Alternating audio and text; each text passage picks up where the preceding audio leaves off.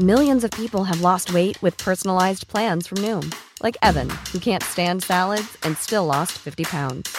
Salads, generally, for most people, are the easy button, right? For me, that wasn't an option. I never really was a salad guy. That's just not who I am. But Noom worked for me. Get your personalized plan today at Noom.com. Real Noom user compensated to provide their story. In four weeks, the typical Noom user can expect to lose one to two pounds per week. Individual results may vary. Heraldo Radio. Inicia las noticias de la tarde con Jesús Martín Mendoza en Heraldo Radio.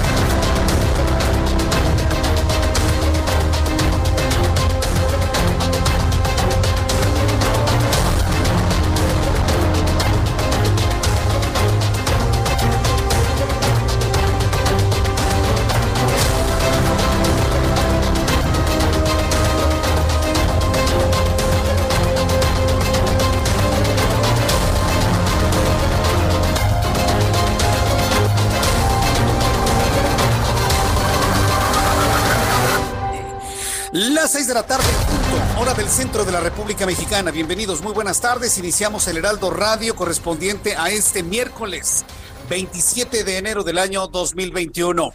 Le saluda Jesús Martín Mendoza, como todas las tardes. Le tengo toda la información importante a esta hora en una transmisión totalmente nacional a las principales plazas de la República Mexicana, en los Estados Unidos y en otras partes del mundo. Súbale el volumen a su radio, que le tengo un resumen con los asuntos más importantes que han ocurrido hasta este momento. En primer lugar, quiero informarle que el Instituto Nacional de Estadística y Geografía, el INEGI, reportó que de enero a agosto, agosto del año 2020, es decir, del año pasado, de enero a agosto, los primeros ocho meses del año pasado, contabilizó 68% más muertos por COVID-19 que la propia Secretaría de Salud.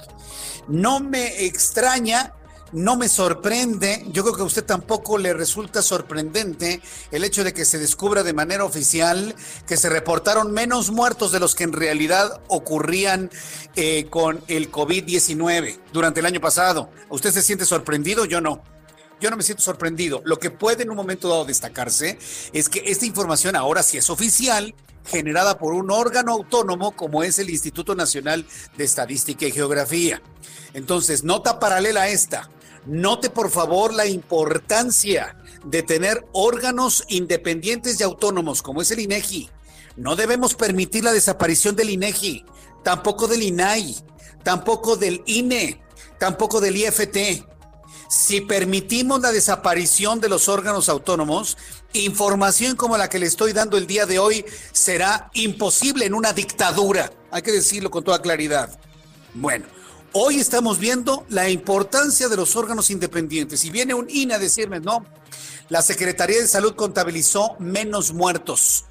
La Secretaría de, perdón, eh, la Secretaría de Salud estuvo contabilizando menos muertos. No sabemos en este momento si con dolo o sin dolo, pero el INEGI, con base en las eh, actas de defunción, los certificados de defunción, corrijo, no las actas porque son diferentes. Los certificados de defunción se dio a la tarea de recopilar todos los certificados de defunción que decían COVID-19 y encontró que había más de 108 mil en los primeros ocho meses y no los 70 mil que estábamos informando para el último día del mes de agosto. ¿Se da usted cuenta ante lo que estamos? Estamos ante verdaderamente un drama. Yo hoy le invito para que esté muy consciente de ello. Vamos a escuchar a Edgar Bielma, director general de Estadísticas Socioeconómicas del INEGI, que así lo informó el día de hoy. De tal forma que lo que sí nosotros nos llamó mucho la atención es que se generan estos 108 mil 658 casos de defunción por COVID, pero también me gustaría destacar a ti, a tu auditorio, que no solamente es el efecto del COVID, sino que tuvimos un incremento muy fuerte de las muertes por enfermedades al corazón que, que alcanzó tan solo en sus primeros dos terceras partes del año casi la cifra del cierre de un año tradicional, es decir, creció significativamente y también creció la diabetes eh, mellitus en, esa, en ese mismo orden. Bien, pues esto es lo que eh, comentó el propio director general de Estadísticas Socioeconómicas del INEGI, porque además hay un dato interesante, el COVID provocó la muerte de personas por otras afectaciones. Es decir, una persona con cardiopatías le daba COVID y moría de un infarto. Ah, certificado, murió por infarto al miocardio o tenía una insuficiencia renal y muere, muere por insuficiencia renal y no por COVID. Entonces estamos ante una cifra también oscura en donde no sabemos con toda claridad eh, cuál es la incidencia de este nuevo virus, el coronavirus, el SARS-CoV-2, en la muerte de mexicanos. Más adelante le voy a tener todos los detalles y además le voy a informar de un caso verdaderamente increíble, sorprendente.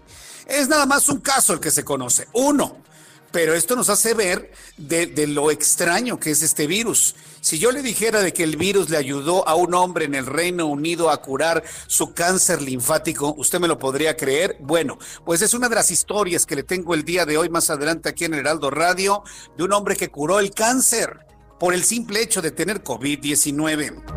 Además, también le voy a informar que Carlos Slim, uno de los hombres más ricos del mundo, presidente honorario del grupo Carso, se mantiene delicado pero estable y se encuentra en el hospital de nutrición, revela Elías Ayub. El empresario y magnate Carlos Slim sigue hospitalizado tras su contagio por COVID-19, confirmó el director de Alianzas Estratégicas y Contenidos de América Móvil y también yerno de Arturo Elías, eh, yerno de Carlos Slim, que es Arturo Elías Ayub. Bueno, él reveló que Carlos Slim, escuche lo que le voy a informar Carlos Slim, el hombre más rico de Iberoamérica, uno de los hombres más poderosos económicamente del mundo. Vaya, es un hombre que podría comprarse todos los hospitales del país, así de, simple y sencillo. Bueno, se está atendiendo en un hospital público. Se está atendiendo en el Hospital Nacional de Nutrición Salvador Subirán. Ahí se está atendiendo el hombre más rico, de, al menos de este país. En el Hospital Público de Nutrición. Y el presidente de este país, que le, quién sabe qué tanto le dijo a la gente más pobre de este país que votó por él y que la, y que la, primero los pobres y no sé qué. Él, aunque no está hospitalizado, va y se atiende en Médica Sur, ¿cómo la ve? Y cuando ya me han dicho la gente de Médica Sur, tienen que cerrar calles, tienen que cerrar todo un piso para que el señor López Obrador vaya a Médica Sur a que lo revisen. Nada más para que usted vea. El hombre más rico se va a nutrición y el presidente que dice que es el más humilde de todos los presidentes de este país y su historia se va a América Sur, dicho sea de paso, uno de los hospitales más caros de este país. Para que vea usted para que usted vea el peso específico de cada personaje de la vida nacional. Y yo le invito para que me dé usted su comentario a través de Twitter, arroba Jesús Martín MX, y a través de nuestras plataformas en YouTube, en el canal Jesús Martín MX, y a través de Twitter, arroba Jesús Martín MX. Por supuesto, ya hay reacciones de los lambiscones de López Obrador, y bueno, no pueden con la decepción. Y bueno, pues evidentemente atacan y demás, pero pues el asunto, la nota es inatacable, ¿eh? Porque es real, porque es totalmente real. Bueno, ya lo platicaremos más adelante aquí en el Heraldo Radio. Además, el Tribunal Electoral del Poder Judicial de la Federación ratificó este miércoles que, el registro otorgado por el Instituto Nacional Electoral a la coalición Va por México, PRI, PAN y PRD, para postular a 166 candidatos a diputados para el proceso electoral del año 2020-2021.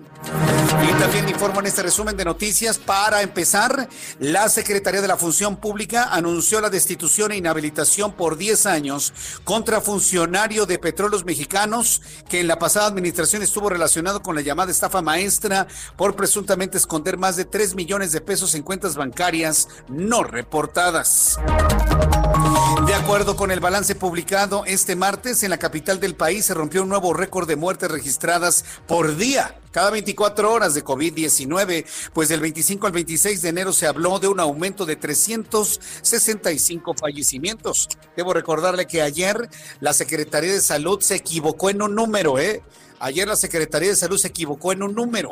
Reportó en su momento el contagio de 7.165 personas. ¿Qué cree que se equivocaron? No son 7.165 ayer, sino 17.000. 165. Ay, Jesús Martín, que es un unito, un uno.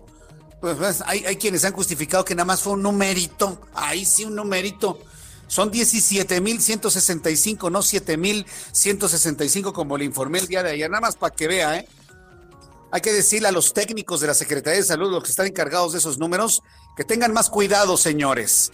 No podemos tolerar una equivocación de esa naturaleza, sobre todo cuando todos los días los medios de comunicación estamos dando a conocer esta numeralia. Le voy a platicar esa historia. Obviamente ya castigaron al que no tuvo el cuidado de informar de manera correcta.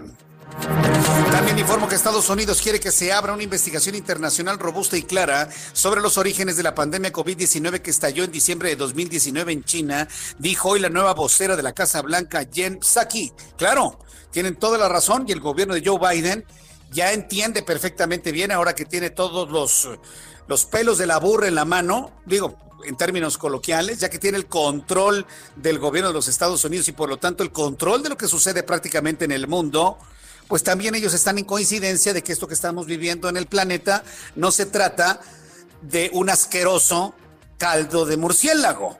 Yo estoy totalmente de acuerdo. Esto no es el producto de alguien que asquerosamente se comió un murciélago en un caldo amarillento espantoso. No, claro que no.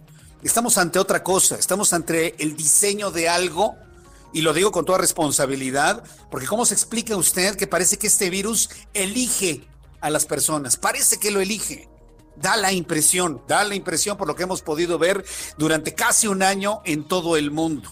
Lo vamos a platicar más adelante aquí en el Heraldo Radio. Ya Estados Unidos sabe perfectamente bien y están ordenando una investigación a fondo para saber qué hay atrás del virus chino que hoy nos tiene en jaque a todo el planeta. También informo que la Organización Mundial de la Salud alertó hoy que la variante británica del nuevo coronavirus se hallaba presente en un número de 70 países el 25 de enero, 10 más que en el recuento previo del pasado 19 de enero.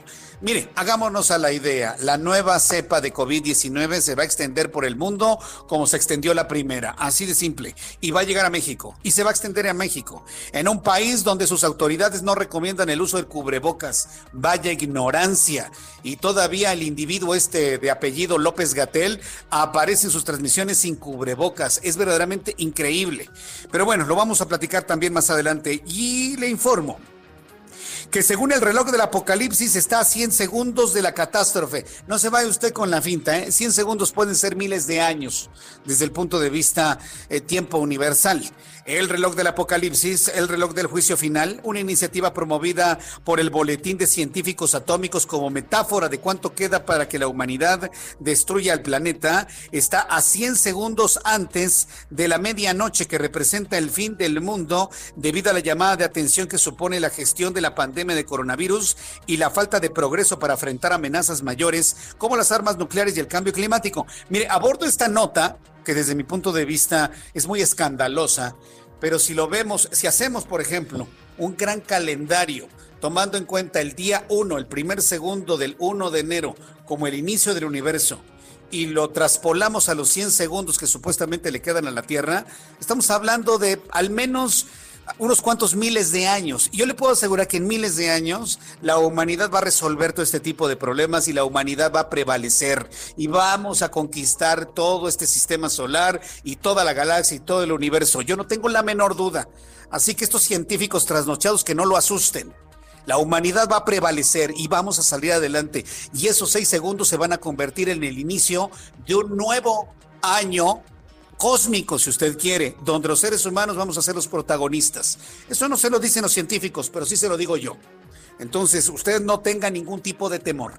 Este mundo no se va a acabar y la humanidad vamos a prevalecer. Sí, señor. De eso estoy completamente con cuando son las 6 de la tarde con 13 minutos hora del centro de la República Mexicana, vamos con nuestros compañeros corresponsales en toda la República Mexicana. Hay noticias en todo el país y nuestro compañero Gerardo Moreno en Sonora nos informa. Adelante Gerardo, muy buenas tardes. Hola, ¿qué tal? Muy buenas tardes. Es un gusto poder saludarte y por supuesto saludar a todo tu auditorio. Y déjame platicarle que esta mañana la gobernadora de Sonora, Claudia Pavlovich Arellano, tomó protesta a formar como presidenta de la Comisión Nacional de Gobernadores, la CONAGO, convirtiéndose en la primera mujer en ocupar este cargo. Fue durante una reunión virtual que se dio el cambio en la presidencia, dejándola el gobernador de San Luis Potosí, Juan Manuel Carreras. Claudia Pavlovich era vicepresidenta de la CONAGO en esos últimos meses y ahora será la presidenta durante los próximos cuatro meses, mientras que se nombró como vicepresidente Alejandro Tello Cisterna, gobernador de Zacatecas. La gobernadora dijo que su prioridad será la estrategia de vacunación, la reactivación económica, la recuperación de empleos, así como fortalecer el sistema educativo y la protección de la niñez. Para esto informó en, una, en la reunión se acordó diseñar una estrategia para seguir enfrentando la pandemia en esta etapa, donde comentó que ya se incluye la operación eficiente del operativo de vacunación, donde dijo que solicitarán una mesa de trabajo con el gobierno federal para darle seguimiento. En cuanto al rubro educativo, la gobernadora dijo que el primer tema es garantizar el acceso a la tecnología para todos los estudiantes. Para esto se debe reconocer la falta de ella como una carencia por el Coneval y así el Estado mexicano trabaja en una política integral para garantizar condiciones de igualdad. Por otro lado, hizo hincapié en la creación del registro de agresores sexuales contra mujeres, niñas y niños, ya que mencionó que de enero a junio del 2020 hubo un incremento del 157% en las denuncias ciudadanas por pornografía infantil, además también un incremento del 27.7% en el delito de trata y del 21% en el rapto de menores. Correcto, Gerardo. Muy bien, muy atentos de toda la información que se genera allí en Sonora. Gracias y que tengas muy buenas tardes. Muy buenas tardes. Hasta luego. Bueno, pues la nota central es que Claudia Pavlovich, gobernadora de Sonora, se convierte a partir de hoy en la presidenta de la Confederación Nacional de Gobernadores. Una mujer muy poderosa, por cierto, muy mediática, claro está. Y bueno, hoy al frente de esta organización de 22 gobernadores, porque los otros 10 se encuentran en la Alianza Federalista. Saludo con mucho gusto a José Ríos, nuestro corresponsal en el Estado de México. Estimado José, ¿qué información nos tienes? Adelante, muy buenas tardes. ¿Qué tal, Jesús Martín? Buenas tardes, saludo a ti y al auditorio. Y pues sí, como bien comentas, este, pues bueno, un asilo de adultos mayores en Whisky Lucan fue asegurado tras la atención de una denuncia de que uno de sus inquilinos presuntamente era maltratado dentro de ese lugar. Esto lo informó la Fiscalía del Estado de México la tarde de este miércoles. Aunque la corporación no detalló de quién se trataba la implicada, pues se trata Jesús Martín de la señora Eva Mange, quien es abuela de las artistas Talía y Laro Zapata, quienes habían denunciado que recibió lesiones en su piel, además de no recibir el tratamiento de salud que tenía prescrito. El inmueble ubicado en la colonia San Fernando La Herradura, donde se encontraban también en su interior al menos 55 adultos mayores de edad, quienes de acuerdo con la Fiscalía se encontraban en condiciones sanitarias que no eran las óptimas para su atención. El lugar cuenta con 19 pisos y 100 habitaciones, donde también, pues bueno, las autoridades del Estado de México aseguraron a otros 14 empleados de ese asilo, sin embargo, no detallaron si los inquilinos también presentaban padecimientos relacionados con coronavirus. Ese es el informe que te tengo, Jesús Martín. Correcto, muchas gracias por la información, José Ríos. Seguimos pendientes, buenas tardes. Seguimos pendientes y del Estado de México nos vamos directamente hasta el Estado de Guerrero. Carla Benítez, nuestra corresponsal, nos informa. ¿Qué actualización nos tienes, Carla? Adelante. Hola Jesús Martín, un saludo a auditorio. Te comento que por segunda ocasión Guerrero restringirá las actividades no esenciales. Esto luego de que el gobernador Héctor Castillo Flores anunciara que de continuar con el incremento de contagios de COVID-19, el Estado regresará en los próximos días a semáforo rojo. En un mensaje especial por la crítica situación en la entidad, el gobernador urgió a las y los guerrerenses a evitar las concentraciones familiares, ya que aseguró que en estas reuniones donde se han originado el 80% de los contagios, por lo que la entidad atraviesa su momento más crítico tras la temporada de Sembrina. Ante el incremento del número de casos positivos, el gobierno estatal dio a conocer este día una serie de nuevas medidas que contemplan nuevamente el cierre de bares, centros nocturnos, discotecas y cines, así como la restricción de aforos al 30% en hoteles, restaurantes, playas, balnearios, teatros, deportes acuáticos, albercas públicas, supermercados, gimnasios, servicios religiosos y tiendas de conveniencia. Mientras que también quedan prohibidas las fiestas de cualquier tipo, ya sean salones al aire libre o cerrados. Cabe resaltar que esta medida se implementó desde el inicio de la pandemia en Guerrero, pero hasta el momento no ha sido acatada, pues en diversos municipios del estado han clausurado varios eventos clandestinos con incluso más de 300 personas. Hasta este miércoles el estado acumula 3.004 muertes, 30.461 casos acumulados y 1.155 casos activos de coronavirus. De acuerdo a la Secretaría de Salud Estatal, en la entidad 11 personas se contagian del virus cada hora. Ese es el reporte, Jesús Martín. Buenas tardes. Gracias por la información, Carla Benítez. Corresponsal en Chilpancingo en el estado de Guerrero. Ya nuestro reloj marca las 6 de la tarde con 18 minutos, hora del centro de la República Mexicana, en este 27 de enero del año 2021. Saludo con mucho gusto a nuestros compañeros reporteros urbanos, periodistas especializados en información de ciudad. Javier Ruiz, ¿en qué zona del Valle de México te encuentras? Adelante, Javier. Buenas tardes, Jesús Martín, en la zona norte, Jesús Martín, a manejar con bastante precaución principalmente motociclistas, porque hay bastante viento, incluso el gobierno de la Ciudad de México ya eh, alertó justamente con alerta amarilla de la redundancia en la Ciudad de México debido a los fuertes vientos que se han registrado pues en gran parte de la Ciudad de México. En cuestiones de vialidad, hace unos momentos eh, recorrimos parte del eje central en su tramo 100 metros, poco a poco comienza a incrementarse la flora de automóviles, al menos para quien transita del circuito interior y esto en dirección hacia la central de autobuses del norte o más adelante para continuar hacia el anillo periférico. El circuito interior de momento presenta avance constante, sin embargo llegando a la zona de la raza procedente de Marina Nacional, ya el avance es eh, complicado incluso para continuar hacia la calzada de los, de los misterios o la calzada de Guadalupe, el avance es lento. El sentido opuesto en general es constante, algunos rezagos llegando a Tierra y más adelante ya hacia el perímetro de la Avenida Revolución y finalmente la Avenida Montevideo, únicamente con asentamientos provocados por la operación de semáforos a partir de la Avenida de los Insurgentes, esto en dirección hacia la Avenida Instituto Politécnico Nacional. De momento, Jesús Martín, el reporte que tenemos. Muchas gracias, Javier Ruiz, por la información. Muy buenas tardes. Estamos atentos, hasta luego. Buenas tardes. Hasta luego, que te vaya muy bien. Me da mucho gusto saludar a mi compañero Gerardo Galicia. ¿En dónde te ubicas, Gerardo? Adelante zona sur de la capital. Jesús Martín, te saludo con muchísimo gusto. Y hemos recorrido ya el eje 8 sur en sus diversos nombres. Encontramos un avance todavía aceptable. Si dejan atrás el eje central y se dirigen hacia Tlalpan, pueden avanzar sin mayor problema a la velocidad máxima de 50 kilómetros por hora. Ya pasando Tlalpan, el desplazamiento se pone un tanto complicado hasta la avenida Plutarco Díaz Calles, pero luego superando este punto, nuevamente se avanza bastante bien hacia la zona de Churubusco. Todavía es opción, de hecho, el eje 8 sur para poderse mover hacia la zona oriente de la capital. Y si van a utilizar la avenida Plutarco Díaz Calles, el avance es aceptable, al menos entre el eje 5 sur y las inmediaciones del circuito bicentenario en su tramo Río Churubusco. Y por lo pronto, Jesús Martín, el reporte. Muchas gracias por esta información, Gerardo Galicia. Hasta luego. Hasta luego, que te vaya muy bien. Bueno, pues así estamos iniciando nuestro programa de noticias de esta tarde. Me da mucho gusto que usted se encuentre con nosotros en las emisoras del Heraldo Radio en toda la República Mexicana. La verdad, yo le agradezco mucho que nos reciba en su hogar nos reciba usted en su transporte, en el transporte público, en el transporte privado. Hay personas que hacen ejercicio, caminan escuchando nuestro programa de noticias. Vamos a revisar lo que sucedía un día como hoy, 27 de enero en México, la historia y el mundo, con Abraham Arriola. Adelante, Abraham. Amigos, bienvenidos. Esto es un día como hoy en la historia 27 de enero. 1880 en Estados Unidos, Thomas A. Edison patenta la lámpara incandescente. 1888. También en los Estados Unidos se funda la National Geographic Society con el propósito de incrementar y difundir los conocimientos geográficos. Mientras tanto, en México, en 1857, el presidente Ignacio Comonfort decretó la ley orgánica del registro civil, el primer ordenamiento que pretendió su creación y organización.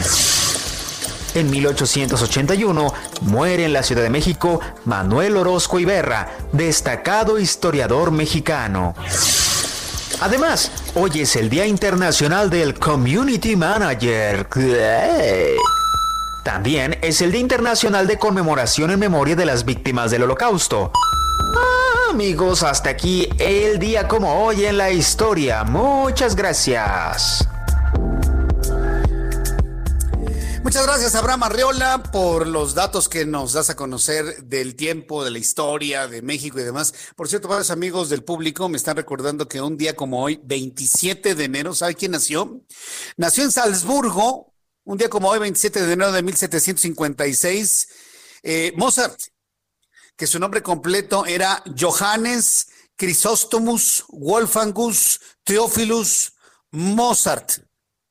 Bueno, un día como hoy nació, un 27 de enero de 1756, y bueno, yo creo que vale la pena, sobre todo para los amantes de la música, recordar a alguien irrepetible, porque Mozart es todavía en estos tiempos, total y absolutamente irrepetible. Habrá quien toque bien el piano, habrá grandes compositores, sin duda alguna, pero alguien como él, hasta este momento, Pues yo estoy casi seguro que no ha nacido, o, alguien tiene o conoce a alguien que ya lo haya superado a Mozart. Sinceramente, no lo creo. Bueno, pues con, continuamos con información después de los anuncios. Yo quiero agradecerle mucho sus comentarios a nuestros amigos. Me están mandando muchos mensajes sobre el asunto del fin del mundo. Se, ve que de todas las noticias que le presenté al inicio, causó mucho impacto este asunto de los científicos atómicos, de que le quedan 100 segundos del calendario cósmico a, la, a nuestro planeta, ¿no? Señores, no se vayan con la finta, esos 100 segundos son miles de años, si no es que millones de años, así que no se vayan con esa finta, por favor. Son de esas notas curiosas, pero la, ¿sabe por qué la abordó? Porque al ratito va a salir en las redes sociales y va a provocar miedo. No tenga usted miedo, hagamos lo que tengamos que hacer, cuidemos a nuestro planeta y esta humanidad va a sobrevivir, tendrá mermas, tendrá éxitos, pero vamos a sobrevivir y nosotros estamos en el futuro pues colonizando prácticamente todas las estrellas que usted ve en el espacio. No tengo la menor duda. Entonces regreso con esta información y más. Me dicen que el calendario maya, ay, el calendario maya ya nos falló para las personas que quieren pensar que a través de él se va a ver el fin del mundo. Ya nos falló dos veces, ¿eh? Voy a los anuncios y le invito para que me escriba a través de dos plataformas, a través de Twitter, arroba Jesús Martín y a través de YouTube en el canal Jesús Martín MX. Regreso con los asuntos importantes del día de hoy, después de los anuncios. Regresamos. Escuchas a Jesús Martín Mendoza con las noticias de la tarde por Heraldo Radio, una estación de Heraldo Media Group. Heraldo Radio.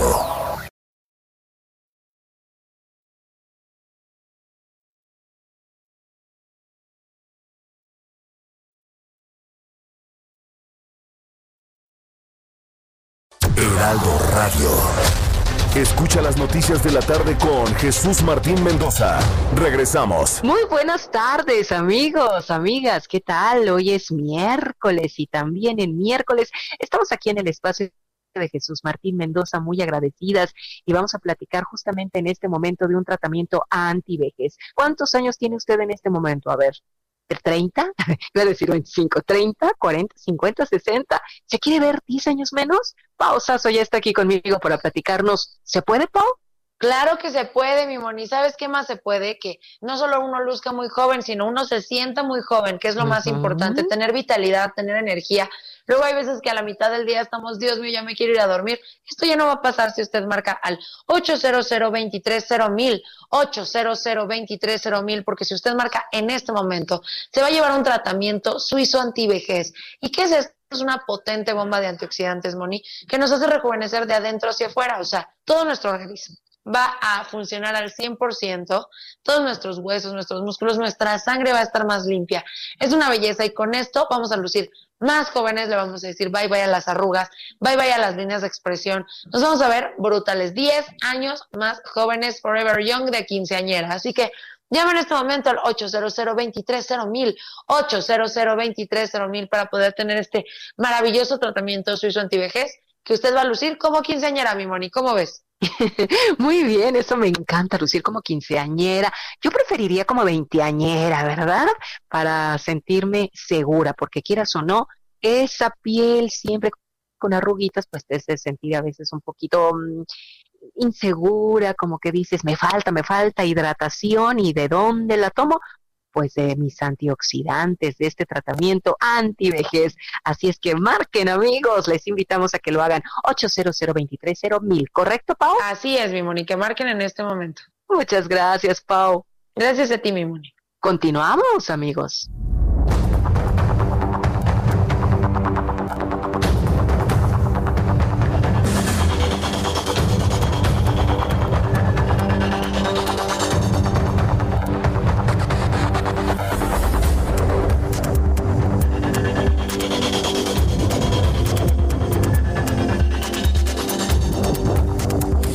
Son las 6 de la tarde con 32 minutos, las 6 de la tarde con 32 hora del centro de la República Mexicana.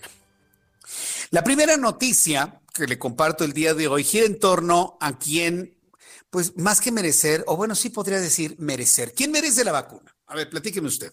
Usted que me escucha en toda la República Mexicana. ¿Quién merece ser vacunado con las primeras vacunas? Y mire que no me voy a meter en el tema ni de los contratos, ni de los precios, y que si la vacuna de Pfizer es parte del experimento y somos conejillo de indias. Mire, no me voy a meter en ese asunto. Eh, ¿Por qué? Porque no es precisamente lo que quiero en este momento transmitir, eso ya lo sabemos. Parece que no hay un contrato con Pfizer, no hay compra de vacunas, como sea, y nos van a traer una vacuna que parece va a ser regalada por parte de los rusos, la Sputnik 5, que en otras partes del mundo dicen que no sirve. Pero más allá de que lo digan en otras partes del mundo, muchos médicos aquí en México, gente verdaderamente seria, tiene sus dudas sobre la efectividad de una vacuna que no ha sido ni certificada ni por la OMS, ni por el Departamento de Salud de los Estados Unidos, la FDA, eh, el Departamento de Drogas de los Estados Unidos, ni otros organismos, pero sí la queremos tener en, en México, ¿no? Ahora resulta que la COFEPRIS tiene sistemas de validación mucho más precisos que la OMS y la FDA, ¿puede usted creerlo? Para que vea, ¿no? Que la COFEPRIS de la cuarta transformación es nada más un títere, ¿no? Van a meter una vacuna aquí en México que no ha sido avalada en otras partes del mundo, ni por la FDA, ni por la OMS. ¿Por qué la FDA sí es de los Estados Unidos? Porque al menos tiene protocolos de certificación mucho más claros que los mexicanos. Ahí sí. Jesús Martín, a la FDA o la COFEPRIS, perdón, a la FDA. Tal vez en el pasado le pude haber creído más a la COFEPRIS, pero en este momento, con el gobierno que tenemos, le creo más a la FDA que a la COFEPRIS. Y si a mí me dicen, es que COFEPRIS y la FDA no, pues entonces aguas, cuidado. Bueno, al punto. ¿Quién merece ser vacunado? Ya sea con la Sputnik, ya sea con la de Cancino, la de Pfizer, la de AstraZeneca, la de Sanofi. ¿Quién merece ser vacunado de inmediato? ¿Estamos de acuerdo? ¿Médicos? De acuerdo. ¿Enfermeros? ¿Enfermeras? Yo conozco enfermeros y enfermeras que siguen nuestro programa de noticias que están con el Jesús en la boca de que no les dé coronavirus, pero eso sí, los borregos de la nación, sí, borregos de la nación, yo lo subrayo, yo Jesús Martín, esos ya están bien vacunaditos. ¿Quién merece ser vacunado? Los maestros, los campesinos, hombres y mujeres que están en las cadenas productivas, estamos de acuerdo, maestros, que vacunen los maestros de escuelas públicas en todo el país, estoy completamente de acuerdo. ¿Sabe quién quiere vacunarse? ¿Quién quiere meterse en la lista? Ahí le va. ¿Está usted listo? Se, le va a ir Jesús al cielo, ¿eh? A ver, ahí le va. ¿Sabe quién se quiere meter a la fila para ser vacunado ya cuanto antes de COVID-19? Los diputados de Morena. Ya hago un silencio para que usted digiera la noticia. Los diputados del Movimiento de Regeneración Nacional están exigiendo ser vacunados antes que nadie. ¿Qué le parece? ¿Ya se dio cuenta del grave error que cometimos en 2018? ¿Ya se dio cuenta? Bueno. Diputados de Morena solicitaron a su coordinador Ignacio Mier Velasco mediar, intervenir, interferir, solicitar al gobierno federal que sean considerados como prioridad, escuche usted esto, aparte el cinismo de estos diputados, cínicos, prioridad de ser vacunados contra el COVID-19, los diputados de Morena. Los diputados de Morena. A ver, señor, indígnese, usted que me está escuchando en todo el país. ¿Usted como mexicano quiere permitir que sean vacunados los diputados de cualquier partido político? ¿Sí o no? Tipos que nada más trabajan martes, miércoles y jueves. Van, se sientan, se duermen, levantan la mano y se van a sus ricas casas jueves, perdón, sí, algunos desde el jueves, viernes, sábado, domingo, el lunes viajan y se presentan ahí cuando hay periodo ordinario hasta el martes, si bien va. Entonces quieren considerarse eh, prioridad los diputados de Morena, ¿cómo la ve? A mí esta nota me indigna, ¿eh? Pero me indigna no por pedirlo, que también lo puede pedir usted, lo puede pedir usted, lo puede pedir usted, lo puedo pedir yo, lo podemos pedir cualquiera. De por pedir no pagamos, pero considerar lo que sean considerados prioridad, eso sí es un cinismo tremendo, ¿no? Como diciendo, somos el partido en el poder, como alguien dijo por ahí, ¿no? Ante la petición, el propio Ignacio Mier Velasco les contestó. Bueno, pues esa es una pregunta del millón, si somos esenciales para el país o no. Nosotros podemos decir que sí, pero hay varios artistas, perdón, hay varias aristas Es importantísimo la salud, pero empecemos ciudadanos tomando todas las medidas, nuestro equipo y nosotros mismos. En una reunión virtual privada previo a la plenaria de la bancada del jueves y del viernes, el diputado Mier Velasco dijo que tomaba nota de la petición. Pero esta nota, esto se lo comento para que usted se me indigne un poquito. Sí, eso tiene el objetivo. Que usted sepa que los diputados de Morena quieren ser vacunados primero antes que un maestro antes que los enfermeros que hacen falta, antes que quienes nos están produciendo alimentos, antes que los ingenieros y los técnicos que nos proveen de luz y agua en las ciudades. Quieren los diputados, muchos de ellos no hacen nada, ser prioridad para ser vacunados. ¿Qué, opina usted? Yo sí le invito, mira, yo nada más escucho en, aquí en el audífono cómo resopla Orlando del coraje. Yo, yo nada más escucho a Orlando cómo está resoplando de lo que le provoca emocionalmente escuchar esta noticia. Y la subrayo y la doy así con, esta, con este énfasis, porque yo sí quiero pedirle de favor a usted que proteste. ¿eh? Ya, ya estuvo bueno. ¿eh? Ya, ya son dos años de abusos por parte de esta gente. ¿eh? Ya estuvo bueno, ya estuvo suave. Y ya estuvo bueno también de, de, todos estos aduladores y lambiscones de Andrés Manuel López Obrador. Ya estuvo bueno, los leemos en las redes sociales. Es increíble limitando la posibilidad de cuestionar, por ejemplo, un tipo como Hugo López Gatel, y estoy hablando precisamente de la doctora que escribió un libro, que por cierto la voy a entrevistar el día de mañana, en donde revela todas las deficiencias del señor Hugo López Gatel. Mañana le voy a tener la entrevista, ya la han entrevistado en otros medios, pero nadie lo va a hacer como lo hacemos aquí en el Heraldo Radio. Eso me queda completamente claro. Entonces, creo que ya tenemos suficientes elementos como para entender usted y yo que cometimos un error. Pero tampoco nos vamos a rasgar las vestiduras ni a estar señalando de culpables. Tampoco es mi idea. Vamos a señalarnos usted y yo como los actores que vamos a poder corregir un error. Y cuando cometemos un error, ¿qué hacemos? Lo solucionamos. Hasta pedimos perdón o ofrecemos disculpas cuando cometemos un error. Bueno, estamos en esa gran oportunidad en este año 2021 de arreglar el error que cometimos en México. Y el error está aquí claro. Diputados que no hacen nada, que nada más de caravanean al presidente y hacen su santa voluntad, sintiéndose indispensables para ser vacunados de COVID-19. Sí, señor, sí, señora, sí, joven, sí, niño que me estás escuchando, indígnense porque esa indignación tiene que ser el motor para ir a las urnas el próximo 6 de junio y equilibrar esto de una vez por todas. Ya estuvo bueno, ya estuvo suave. Yo por lo menos, Jesús Martín Mendoza, ya me cansé de estos personajes que con ese cinismo digan, no, pues nosotros somos indispensables, ¿no? Para la vida nacional, vacúnenos. Y hasta su, su, propio coordinador, no creyendo la petición, dice, bueno, tomo nota, ¿eh? Tomo nota. Si usted me quiere comentar sobre esto, yo le invito para que me escriba a través de Twitter, arroba Jesús Martín MX y a través de YouTube. Y bueno, pues eh, coméntelo con su familia, con sus amigos y luego me comparte qué es lo que, qué, qué, decisión han tomado. A lo mejor hay por ahí alguien que diga, sí, Jesús Martín, que los vacunen a nuestros diputados. Sí, porque pues a lo mejor salpica, ¿no? Porque no falta quien piensa de esa manera en este pobre país. María de Jesús Amarripa, presidenta de la Confederación Nacional de Escuelas Particulares, reveló que no le parece viable estar pensando en regresar a clases presenciales de manera inmediata. De hecho, se pronunció por esperar a que el semáforo epidemiológico esté en verde. A ver, también es otra de las noticias, otra de las noticias que se generaron durante los últimos, en los últimos días. Bueno, ayer concretamente hablamos con el presidente de la Asociación de Escuelas Particulares. Son entidades completamente distintas. Hoy me toca conversar y la he invitado y yo le agradezco mucho a María de Jesús Amarripa, presidenta de la Confederación, es otra, otro organismo, la Confederación Nacional de Escuelas Particulares, el que me tome la llamada telefónica. Eh, María de Jesús Amarripa, bienvenida, muy buenas tardes.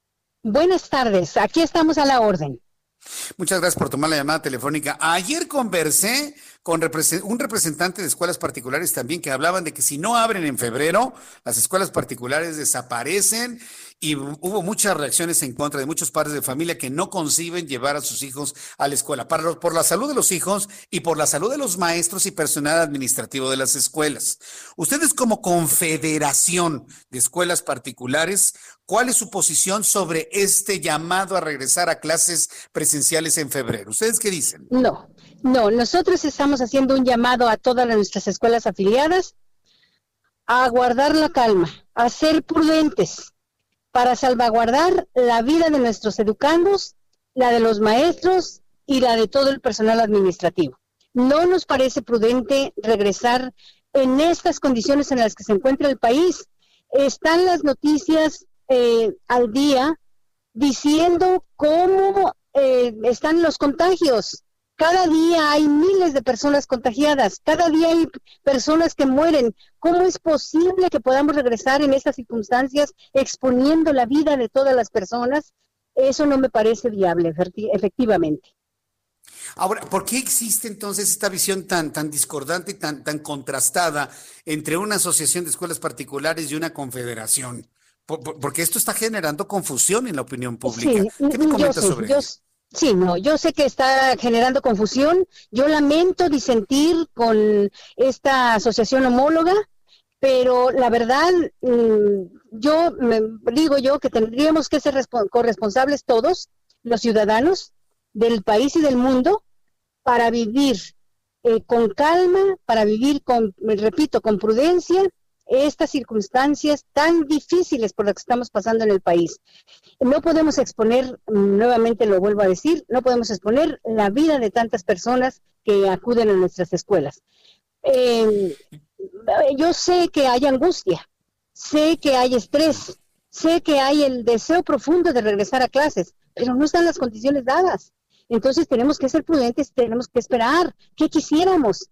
Regresar como antes a las escuelas, ya no va a ser como antes, pero regresar a las escuelas de manera escalonada o de manera híbrida, como se pueda. ¿Qué quisiéramos?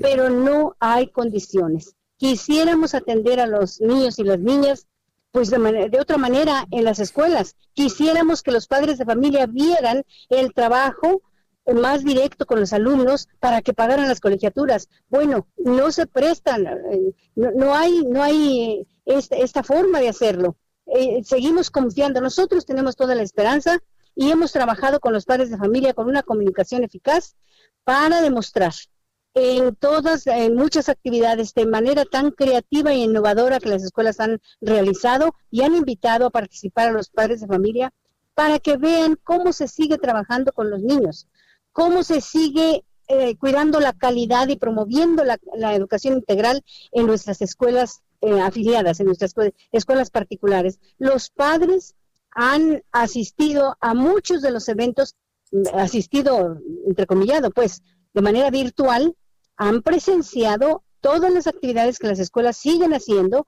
y los resultados que van teniendo de, de, esta manera, ¿verdad? Y se están convenciendo, se está fortaleciendo el sentido de identidad y de pertenencia y la corresponsabilidad eh, hasta que hasta que el semáforo nos, nos anuncie. Nosotros tenemos claro, ya la Secretaría lo declaró, hasta en tanto no esté el semáforo verde, volveremos a las aulas. Y nosotros estamos totalmente de acuerdo para pues colaborar en esta eh, situación difícil de salud. Ese, es otro problema, y es otro problema que a mí me parece muy grave, porque yo sí lo puedo asegurar, y lo aseguro de manera personal, el actual secretario de Educación Pública, Esteban Moctezuma Barragán, que pronto será ratificado como embajador de México en los Estados Unidos, él mantenía o mantiene su posición de que las escuelas regresan en semáforo verde, y eso a ver a decisión de los padres de familia. no tengo la certeza de que esa misma posición eh, la tenga la próxima secretaria de Educación Pública. Y eso sí nos va a, nos va a meter en un problema, porque pues la próxima secretaria podría hacer lo que le ordenen desde el Palacio Nacional. Y eso nos va a meter en un, en un grave problema, el asunto de un llamado en escuelas públicas y privadas, ¿eh? de un regreso presencial a como, a como dé lugar. En el caso de las escuelas particulares, se ha hablado de que muchas han desaparecido porque ya los padres de familia no pagan las colegiaturas y otras más estarían en ese problema. Argumentación que me dieron ayer en la Asociación de Escuelas Particulares. Ustedes como confederación, ¿cómo ven la supervivencia económica de las escuelas particulares? Eh, y estoy hablando de aquellas que son verdaderamente reconocidas y de gran calidad. ¿Cómo lo van a solventar? A ver, platíqueme, por favor. Bueno, efectivamente hay un tremendo golpe económico que ha afectado la, pues a las escuelas particulares. Nosotros registramos en una encuesta que hicimos al iniciar este ciclo escolar registramos que un 20% de escuelas han cerrado. Y ese 20% tiene que ver con escuelas pequeñas, ¿verdad? Eh, y escuelas que están en las periferias, que no tienen recursos económicos.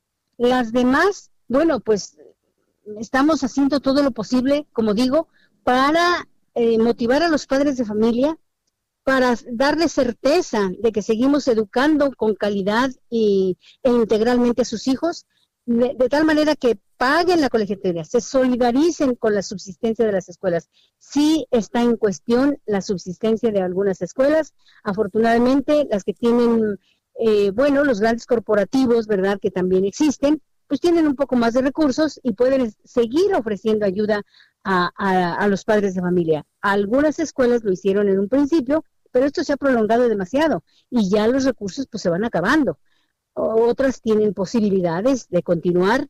Y, bueno, ese es un aspecto, una parte de la realidad muy cruda. Sin embargo, yo creo que hay muchas alternativas. Y nosotros estamos invitando a la colaboración y a la solidaridad. ¿En qué sentido? Tal vez el formato de operar ya de nuestras escuelas sea de manera diferente.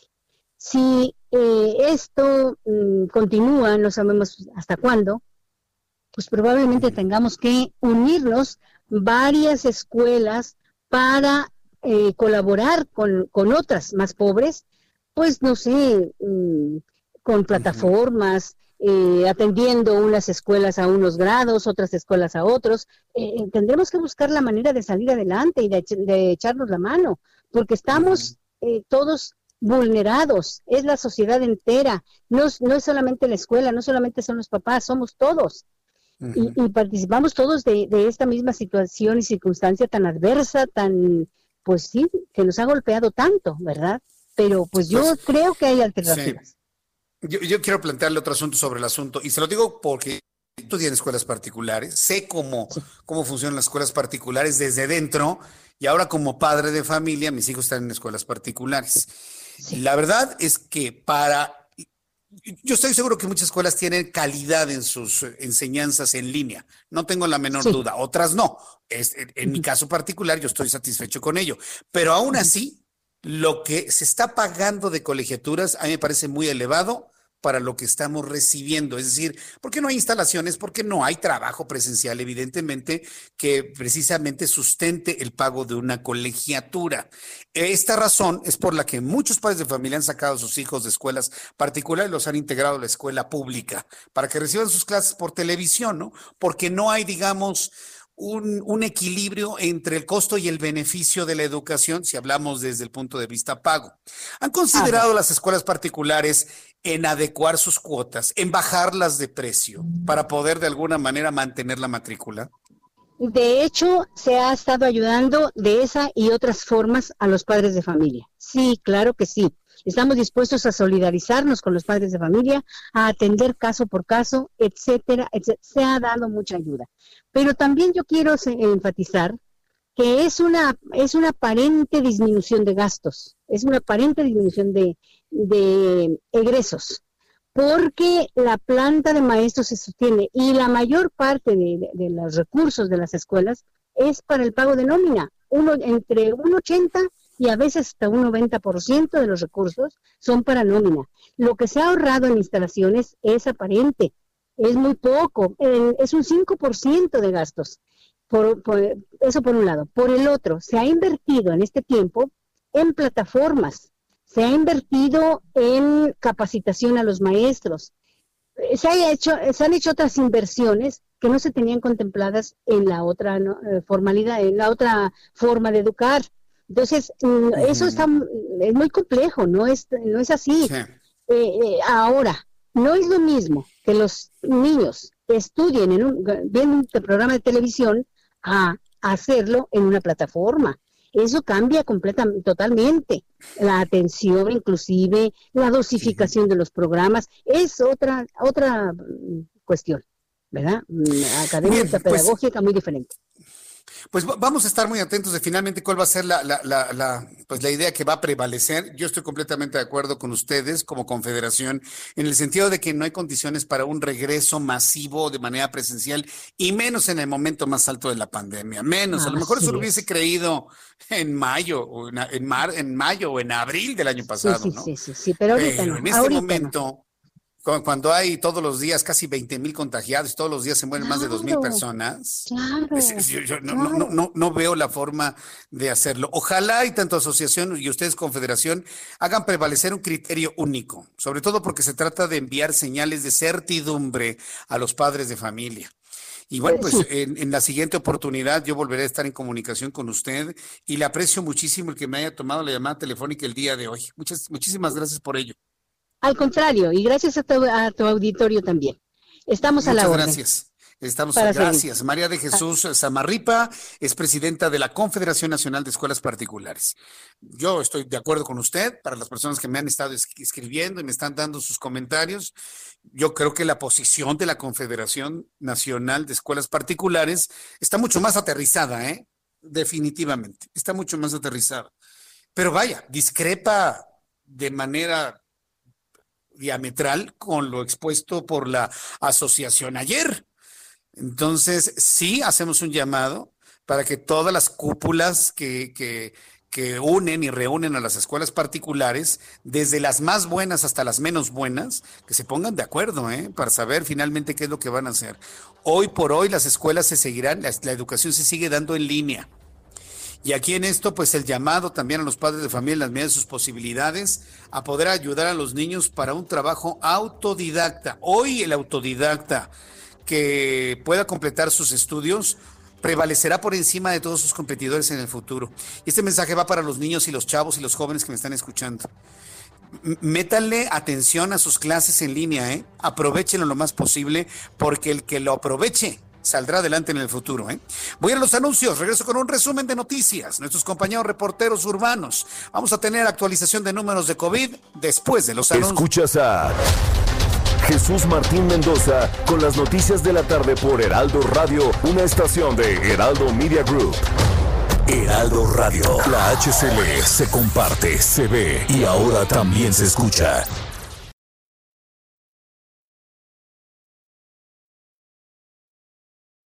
Radio. Escucha las noticias de la tarde con Jesús Martín Mendoza. Regresamos.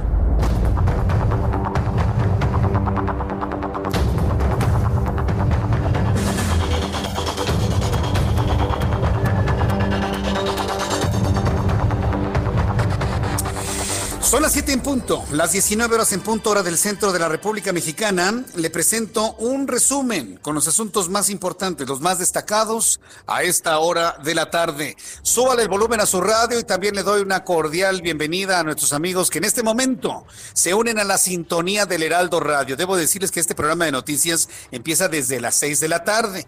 Sí, se lo comento para que usted también se lo pida a su a su oferente de servicios de radio en su localidad. Empezamos desde las seis de la tarde, pero para quienes se unan desde esta hora, le presento un resumen con los asuntos más importantes. Quiero decirle en primer lugar que el secretario de Relaciones Exteriores, Marcelo Ebrard, anunció la llegada a México de dosis de vacuna alemana CureVac para su ensayo clínico fase 3. También resaltó que la llegada de las dosis de esta vacuna se sumen a los ensayos de otras como Cancino y la de Johnson y Johnson, de las cuales dijo se tendrán resultados aproximadamente en un par de meses. Guillermo Torres, rector de Tech Salud, destacó que para la vacuna CureVac, la alemana, son cerca de 40 mil los voluntarios a nivel mundial y que en México se buscarán 8 mil voluntarios para con, iba a decir conejillo de indias, no, para ensayos. Sí, sí, Voy a dejarlo como nos lo dicen. Se están buscando 8 mil personas para que ensayen la vacuna. ¿eh? Si usted quiere que le ensayen la vacuna en usted, levante la mano, por favor. Los está buscando la Secretaría de Relaciones Exteriores y bueno, pues estaremos muy atentos finalmente de cuál va a ser el informe que se genere sobre la vacuna alemana. También le informo que en apenas unos meses el COVID-19 ha cobrado más vidas de policía que la propia violencia. Durante los últimos tres años denunció la Asociación Civil Causa en Común. De acuerdo con las estadísticas de causa en común, entre 2018 y 2020 fueron muertos 1.422 policías en todo el país. En apenas 10 meses, el COVID ha matado a 4.828 policías. Para la Asociación Causa en Común, las corporaciones vacunación y recibir el biológico lo antes posible. Recibir el biológico lo antes posible. A ver, si yo le preguntara a usted quién cree que va a recibir primero la vacuna, los diputados de Morena o las corporaciones policíacas. ¿Quién cree usted que va a recibir primero la vacuna, los diputados de Morena o las corporaciones policíacas? Yo le invito para que me escriba a través, creo que es lógico, ¿verdad? Creo que todos sabemos quién es. Yo le invito para que me lo comparta a través de Twitter, arroba Jesús Martín. Jesús Martín MX. También le informo que más de 150 organizaciones civiles exigieron a la Fiscalía General de la República y a la Fiscalía de Tamaulipas una investigación sobre los 19 cadáveres calcinados, presumiblemente migrantes que fueron hallados en Camargo, Tamaulipas, el 22 de enero. La, la, ONG, esta organización no gubernamental, presentaron una denuncia el pasado 26 de enero para exigir la identificación de los restos y solicitaron medidas cautelares a la Comisión Nacional de Búsqueda aquí en nuestro país. También le informo que el secretario de Educación Pública, Esteban Moctezuma Barragán, nombró a Carlos Brito Lavalle como nuevo director general del Canal 11. Carlos Brito será el nuevo director general del Canal el funcionario federal dijo que el nombramiento de Carlos Brito garantiza la continuidad del proyecto de modernización del Canal 11, así como el crecimiento de la cobertura nacional e internacional y su expansión a través de diferentes plataformas. El Canal 11, no sabe cómo me duele el Canal 11. El Canal 11 era una gran alternativa, era extraordinario, era, era. Hoy, hoy es un panfleto corriente, ¿no? De la 4T. Es triste lo que ha pasado con el Canal 11. Yo espero que el señor Brito tenga la suficiente independencia, independientemente que lo haya nombrado el presidente de la República, tenga la independencia para tratar de recuperar lo que ha perdido el canal 11. Es una verdadera tristeza lo que ha pasado con ese canal de televisión. Y además, autoridades chinas implementaron un nuevo método para detectar el COVID-19 mediante el hisopado anal. La medida busca evitar un rebrote de la enfermedad de cara a la celebración del Año Nuevo Lunar.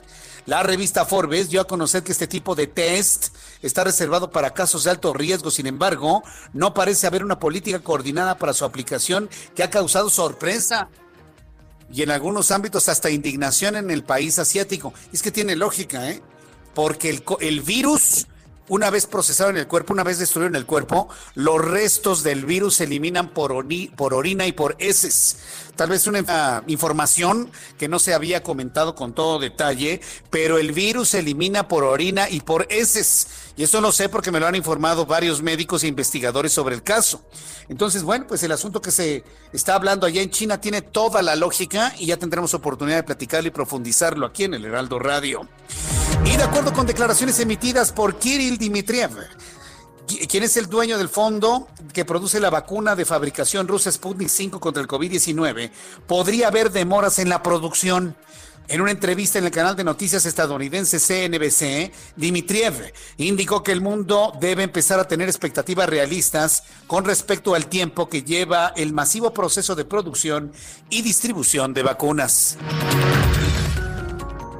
También informo en este resumen de noticias aquí en el Heraldo Radio y gracias a usted que me está escuchando, que el presidente de los Estados Unidos, Joe Biden, da un giro a la política climática, a la que considera una prioridad de seguridad nacional, con un urgente llamado a actuar para proteger al planeta. Joe Biden presidente de Estados Unidos puso al gobierno federal de su país detrás de la lucha contra el cambio climático, una crisis que para la nueva administración acarrea una amenaza existencial al mundo y a la seguridad del país y que marca un nuevo giro de 180 grados en el liderazgo de Washington respecto a la administración de Donald Trump. Son las noticias en resumen. Le invito para que siga con nosotros. Le saluda Jesús Martín Mendoza.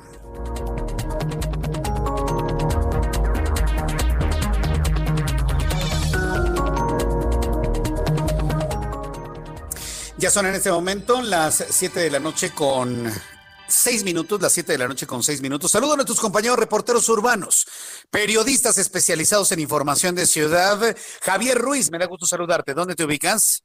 El gusto es mío, Jesús Martín. Excelente tarde. Nos encontramos justamente recorriendo la avenida Preservando Teresa de Mier, donde el avance ya es complicado, al menos para quien viaja toda la zona del eje central Lázaro Cárdenas, y esto en dirección hacia el mercado de Sonora. En este punto, Jesús Martín, pues a pesar de que estamos en pandemia, pues hay muchas personas que están acudiendo pues a estos mercados que se encuentran tras de Sonora como la Merced, así que hay que tomarlo en cuenta, manejar con precaución, será cuestión de superar el eje 1 oriente, la avenida Villa de Circunvalación, para que el avance mejore en dirección hacia el Congreso de la Unión o más adelante para llegar hacia el eje 3 oriente, la avenida Francisco del Paz y Troncoso. Esta última arteria también ya con avance lento, al menos de Zaragoza, y para llegar al eje 2 sur, más adelante también llegando al entronque con el viaducto Río de la Piedad, y el sentido opuesto, problemas justamente en el entronque de Zaragoza, y más adelante para continuar hacia los distribuidores viales Eberto Castilla. De momento, Jesús Martín, el reporte que tenemos. Muchas gracias por la información, Javier Ruiz. Estamos atentos, hasta luego. Hasta luego, que te vaya muy bien. Y saludo con mucho gusto a mi compañero Gerardo Galicia. ¿En dónde te ubicas, Gerardo? Adelante.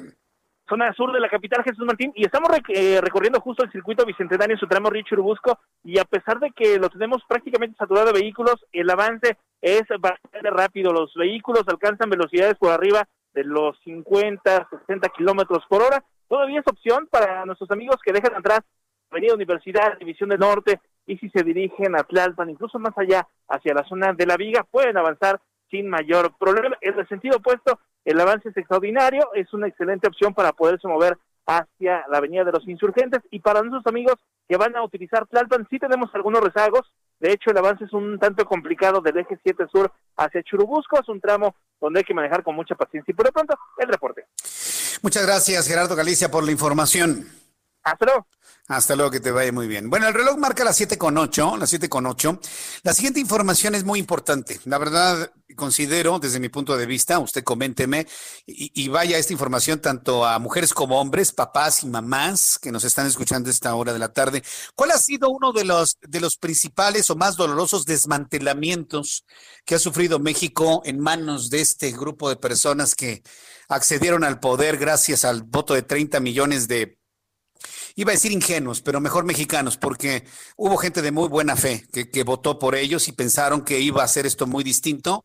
Y pues ya ahora, dos años después, se han dado cuenta que nada ha sido diferente, nada ha cambiado, todo sigue igual y es más peor.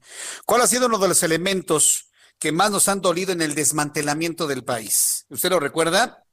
La cancelación de las estancias infantiles. La cancelación de las estancias infantiles en donde era preferible darle un billete de 20 pesos a una mamá que el servicio de una estancia infantil para sus hijos, bueno, pues ha causado pues un cambio en el dinamismo de las familias muy grave, ¿no? Y pues muchas mamás y papás han, han sufrido las de Caín para saber ahora dónde llevar a sus hijos ante la cancelación de las estancias infantiles. No todo está cancelado, ¿eh? Precisamente por eso tengo comunicación con Charbel Lucio, es nuestra corresponsal en Michoacán, porque al menos en Michoacán se van a reactivar las estancias infantiles. Un aplauso para el gobernador de Michoacán y ojalá que todos los gobernadores empiecen a volver a construir lo que se desmanteló al inicio de esta administración. Charbel Lucio, adelante, te escuchamos. Muy buenas noches. Buenas noches, Jesús Martín. Así es, el gobierno de Michoacán hoy anunció que a través de la Secretaría de Desarrollo Social y Humano va a reactivar el programa de estancias infantiles que suspendió el gobierno federal. El gobernador Silvano Aureoles Conejo recordó que hace dos años el gobierno del presidente Andrés Manuel López Obrador retiró eh, los apoyos económicos para las instancias infantiles que en el caso de Michoacán daban servicio de cuidados y de educación a cerca de 13 mil niños en 360 guarderías. Ahora el gobierno estatal reactivará este programa con una inversión de 85 millones de pesos durante este año para rescatar las guarderías y que éstas operen a un costo accesible para las familias, ya que contará con un subsidio de 526 pesos por niño y 1.026 pesos eh, por niño con discapacidad. Este programa, resaltó el gobierno de Michoacán, va a garantizar el derecho a la, de las mujeres a trabajar y el derecho de los niños a la educación, ya que tras el cierre de las guarderías que dejaron de recibir el apoyo federal, muchas madres de familia eh, pues también dejaron de laborar para quedarse en casa y cuidar a sus hijos. Ese es el reporte desde Michoacán. Pues es una muy buena noticia. ¿Para cuándo piensan tener ya nuevamente en operación las estancias infantiles en Michoacán? Va a ser en este mismo año, como te comento, eh, ya hay pues un presupuesto para este año de 85 millones de pesos, entonces eh, pues es nada más de que se empiecen a reactivar paulatinamente todas estas estancias. Eh, bueno, aquí eran 360 guarderías las que pues se vieron afectadas por este este retiro del subsidio federal. Bueno, pues me parece que dentro de todo lo que hemos informado en los últimos días, Charbel, esta es una muy buena noticia. Muchas gracias por la información, Charbel. Seguimos informando. Seguimos informando. Bueno, pues para el eh, gobernador del estado de Michoacán, pues oiga, gobernador Silvano Aureoles, un reconocimiento, ¿eh? Eso, eso está muy bien, ¿eh? Y espero que otros gobernadores en la República Mexicana, principalmente los que no están este, sometidos a la voluntad del presidente de este país, sí, estoy hablando a los que no pertenecen a Morena, a los gobernadores independientes, a los que piensan por sí mismos y deciden de manera independiente y autónoma como sus estados, pues puedan establecer también estos principios de reconstrucción del país, estableciendo ya un, el regreso de las estancias infantiles. Me parece que es un gran avance en Michoacán y ojalá esto se replique en varias entidades de la República Mexicana. Saludo con mucho gusto a Roberto San Germain con un avance de la información deportiva. Mi querido Roberto, bienvenido, muy buenas noches. Buenas noches, mi querido Jesús Martín y gente que nos sintoniza. Pues fíjate que hoy salió una noticia bien interesante de parte de Bill Gates como tú sabes, este magnate pues de las computadoras o del software, Microsoft, pues va a dar y va a ayudar para que se puedan llevar a cabo los olímpicos o lo quiere hacer por medio de su fundación Bill y Melinda Gates. Y lo que quieren hacer es que ellos compren las vacunas para que todos los deportistas que vayan a los Juegos ya estén vacunados. Está buscando los medios, no los económicos, sino los medios de cómo puede llegar a los laboratorios y él conseguir las vacunas para ayudar en la pandemia. ¿Qué te parece, mi querido Jesús Martín, que ayer me preguntabas sí. la situación de los Juegos Olímpicos? La verdad es que qué bueno que se van a tomar esas medidas, qué bueno que se va a querer cerrar ese círculo, que la pandemia no sea más fuerte que la voluntad humana para hacer su encuentro mundial de deporte. La verdad es que está esto muy bien. Oye, ¿qué va a pasar con la delegación mexicana, mi querido Roberto? ¿Sí van a vacunar a la delegación mexicana o van a vacunar primero a los diputados de Morena? Eh, híjole, mi, estimado amigo, la respuesta la sabes. Lo hemos estado viendo. Cuando deben ser primero a los deportistas, los que ya tienen boleto asegurado, pues deberían estar en la misma fila que están los doctores las enfermeras, los paramédicos y, los enfermeros y las paramédicas y las doctoras, lo que tú quieras, todo lo que tiene que ver con nuestro sistema de salud, también los militares, por cuestiones obvias, ¿no?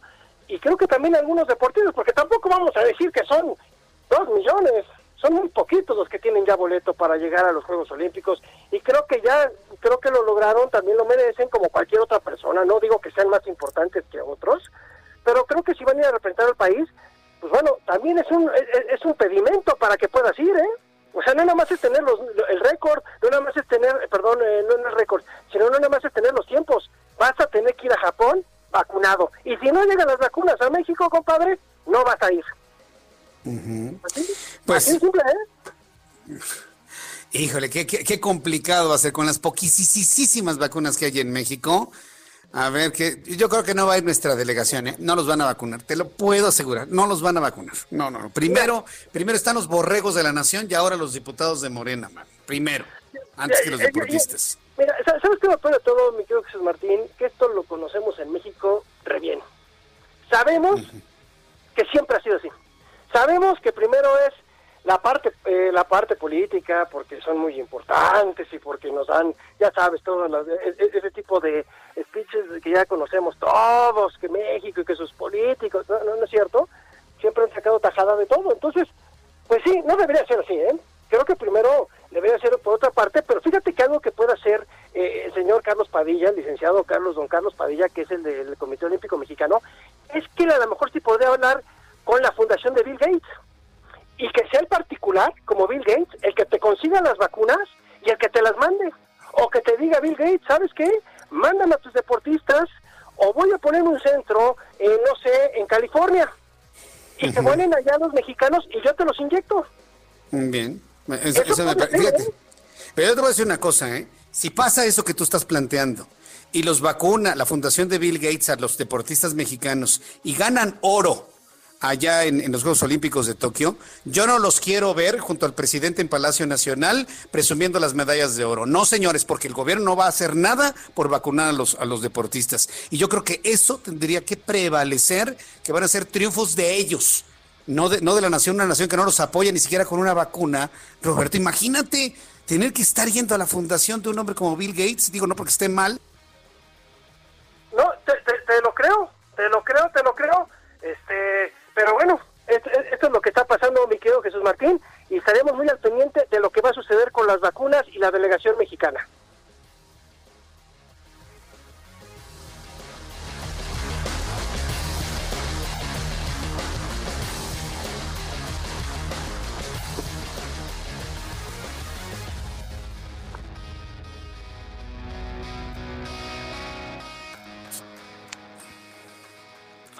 Bueno, pues eh, tendremos una segunda entrega de mi compañero Roberto San Germain en los próximos minutos aquí en el Heraldo Radio. Gracias, Roberto. Que te vaya muy bien. Muy buenas tardes. Buenas noches. Son las 7 con 17 minutos, las 7 con 17, hora del centro de la República Mexicana. A ver, yo, yo sinceramente sí quisiera que usted me apoyara en esto. ¿eh? Si la delegación mexicana que va a ir a los Juegos Olímpicos recibe su vacuna, no en México, sino recibe su vacuna por la fundación de Bill Gates, ya lo planteó Roberto San Germain. Yo no quiero ver a, ninguna, ningún medallista de oro mexicano eh, en el Palacio Nacional. Y yo les voy a pedir, no vayan, ¿eh? porque no va a ser justo que se quieran poner medallas de oro que no les corresponden a un gobierno que no los apoya.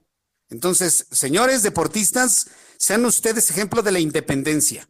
Si los vacunan aquí en México y los ponen en la fila antes que a los diputados de Morena, pues voy de acuerdo, ganan medallas de oro y sí, ya, tómense la foto con quien quieran tomársela. Pero si ustedes consiguen su garantía de no enfermarse fuera de México, en la fundación de Bill Gates, nada los obliga ¿eh? a tener que estar yendo a caravanear, allá saben dónde y ya saben con quién, ¿eh? De ninguna manera. Van a ser triunfos de ustedes únicamente de ustedes y de nadie más, y de su esfuerzo y de la posibilidad de irse lo suficientemente protegidos para enaltecer el nombre de México, que por cierto, el nombre de México, el escudo, la bandera, el himno nacional, está por encima de cualquier partido y cualquier individuo que temporalmente gobierna este país. El país es mucho más grande que un momento en su historia. Eso sí hay que decirlo y dejarlo muy en claro. ¿eh? Y ayúdeme a permear esta idea. El país es mucho más grande y no tiene dueño. No tiene dueño. El país somos todos nosotros en conjunto. Y sí va a ser muy, muy penoso, sinceramente, que nuestros deportistas tengan que vacunarse en California, en la fundación de Bill Gates, porque aquí la vacuna se la apañaron y se la gandallaron, en los términos que utiliza el señor Sheffield, se la gandallen los diputados de Morena. ¿eh? Eso sí va a ser verdaderamente, como dijo alguna vez Marcelo Ebrard, un balazo político en el pie. Un balazo político en el pie. Y que les quede, que, quede eso claro. ¿Con qué vamos entonces, mi querido Orlando? Vamos, vamos a la nota número 21 eh, que tengo aquí en, las notas que le he separado para comentarle a usted. Durante el periodo de enero a agosto 2020, el COVID se convirtió en la segunda causa de muerte en México, con un total de 108.658 defunciones, solo detrás de las enfermedades del corazón, reportó el Instituto Nacional de Estadística y Geografía. Hoy el INEGI se convirtió en el personaje o la entidad de la noticia, el INEGI, un instituto totalmente autónomo que bueno, que hace una investigación sobre la cantidad de certificados de defunción, no actas, ¿eh? certificados de defunción y encontró que había más certificados que lo que estaba informando la Secretaría de Salud. Entonces, en esta información que ha causado revuelo y que ha causado todo tipo de comentarios, eh, señaló el organismo, el INEGI, que de enero a agosto de 2020, México registró un total de 683 mil defunciones, la cual es superior en entre 36.8% de la mortalidad registrada en 2019, estoy hablando de todas las muertes, obviamente, y 499.764, pero similar a la de 2016 de 685.766 defunciones.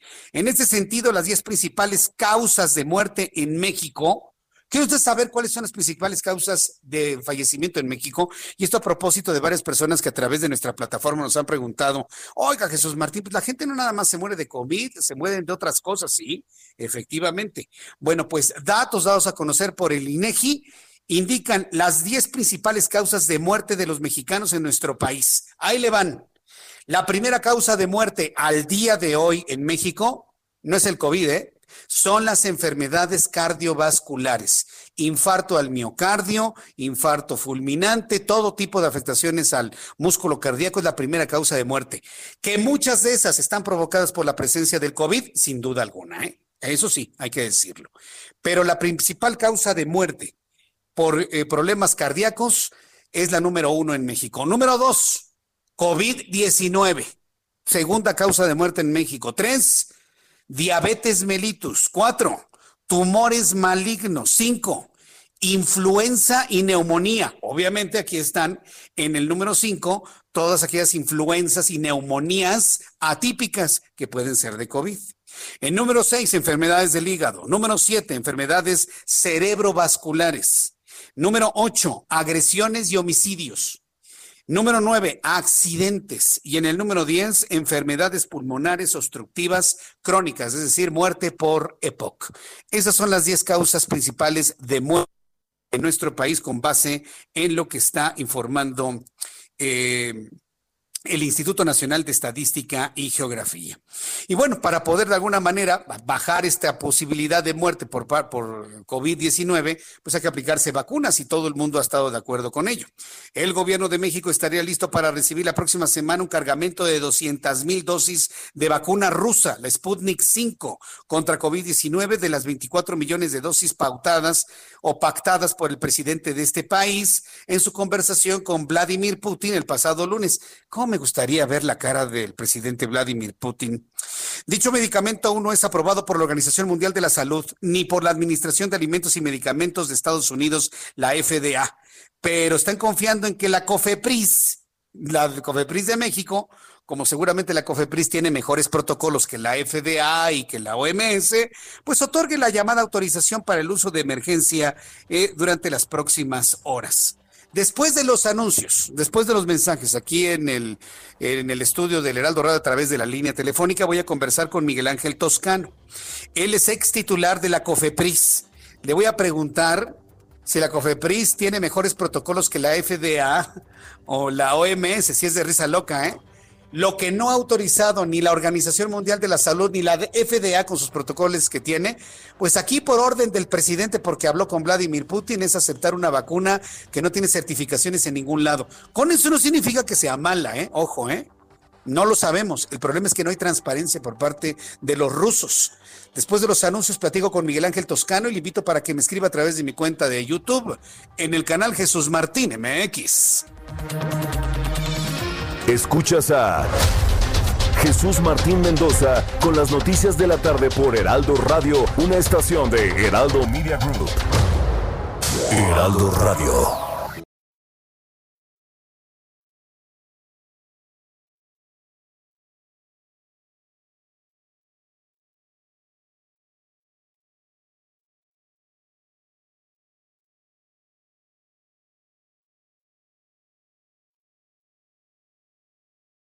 Radio. Escucha las noticias de la tarde con Jesús Martín Mendoza. Regresamos.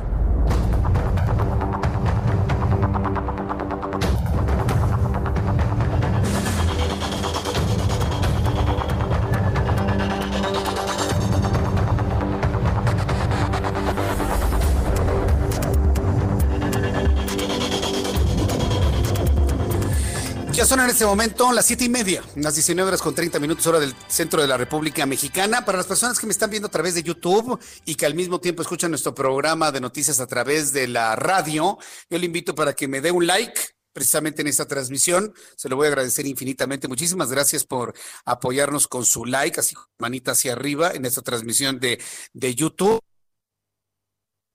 entre a esta transmisión en el canal Jesús Martín MX, porque ahí tenemos un chat en vivo.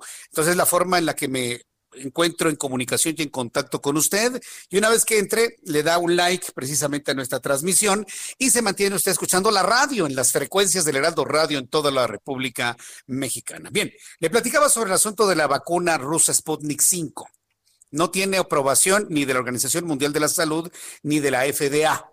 Ojo, el que no tengan esta aprobación sea mala, simple y sencillamente no ha fluido la información porque no ha fluido, porque no han querido, porque no han podido, va usted a saber por qué.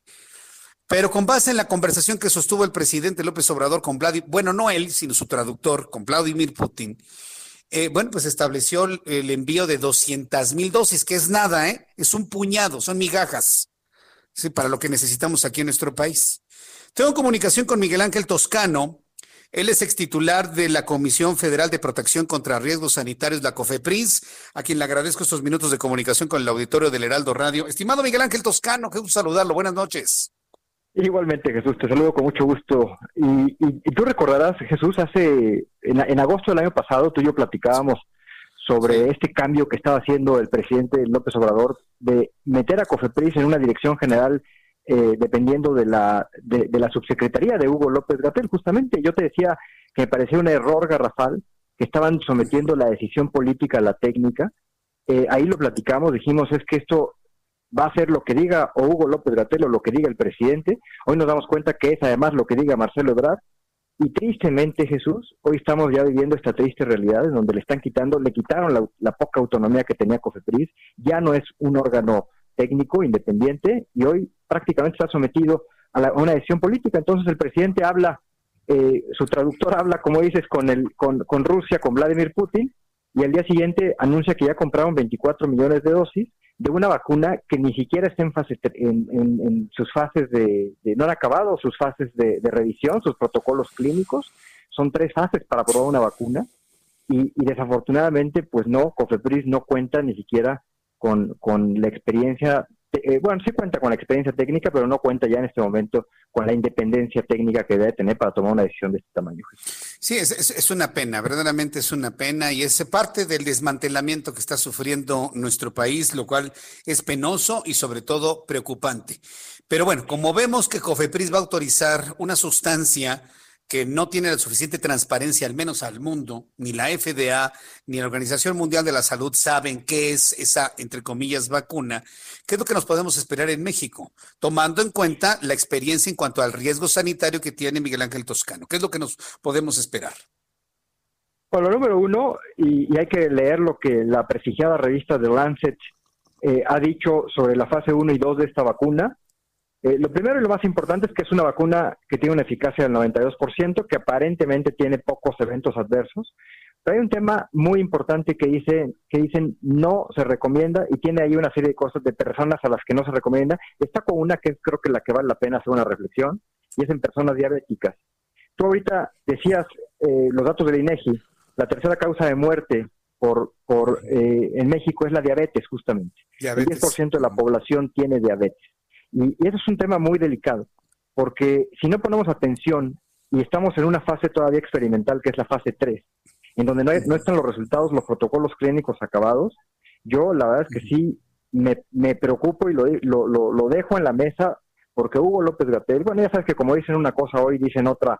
Al día siguiente, pero hace unos de semanas decía que de ninguna manera, que éticamente no era posible eh, eh, aprobar una, una, vacuna en México si no había concluido la fase 3 de investigación, que era poco ético, que no se recomendaba, y, ahí estuvo dando toda una lección, una clase al respecto.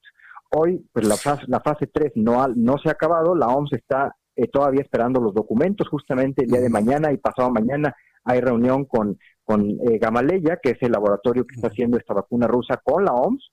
la OMS, como sabes, hace una precalificación eh, y también la Unión Europea, la Agencia de Medicamentos Europea, dijo que va a hacer una calificación de la vacuna cuando entreguen los documentos. Entonces, desafortunadamente lo que va a pasar en México es que eh, es, van a aprobar la vacuna Sputnik 5 sin haberla revisado en COFEPRIS, no tienen nada que revisar, como ya dijeron Hugo López Gatel, le entregaron unos documentos en Argentina, eh, mismos que son los que ya tomaron la decisión y la aprobaron. Es decir, pues COFEPRIS ya es una fachada, es una institución fachada, ya no sirve para lo que debe servir, y eso sí puede poner en peligro a los mexicanos.